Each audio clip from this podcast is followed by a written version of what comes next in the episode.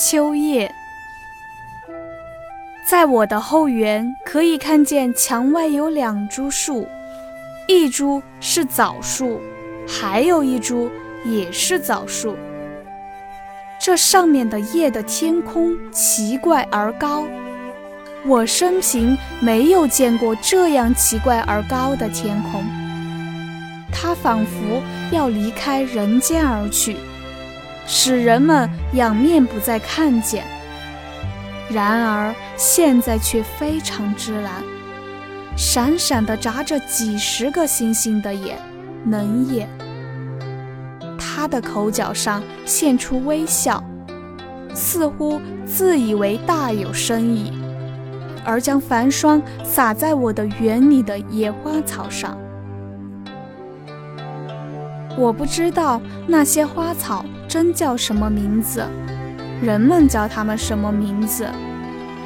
我记得有一种开过极细小的粉红花，现在还开着，但是更极细小了。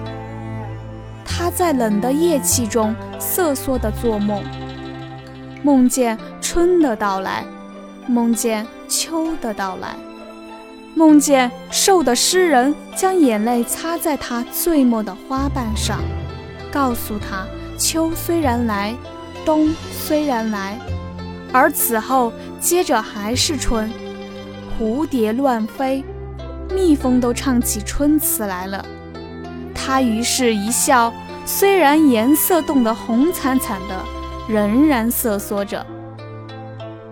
枣树，它们简直落尽了叶子。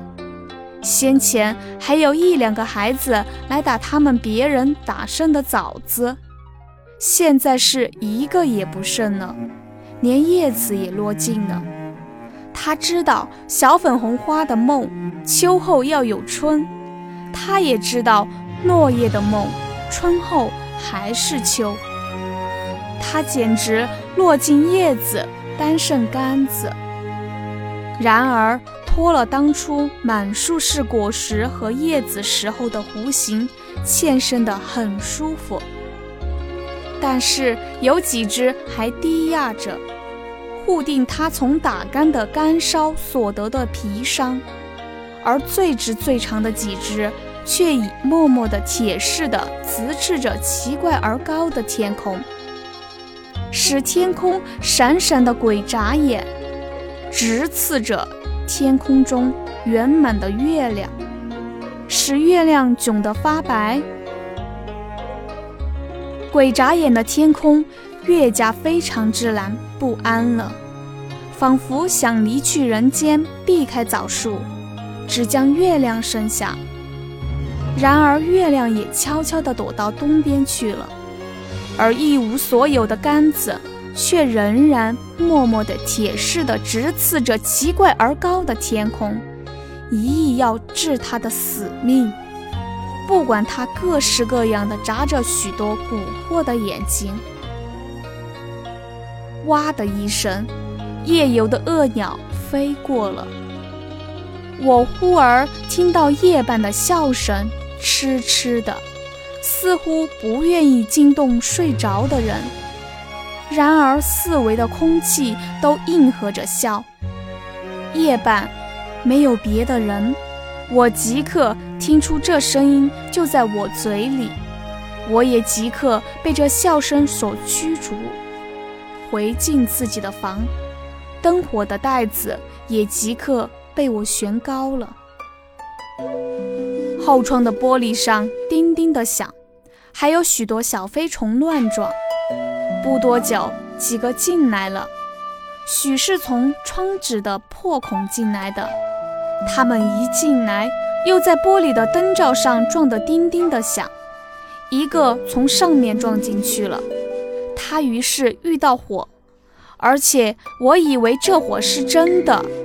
两三个却休息在灯的纸罩上喘气，那照是昨晚新换的罩，雪白的纸，折出波浪纹的叠痕，一角还画出一只猩红色的栀子。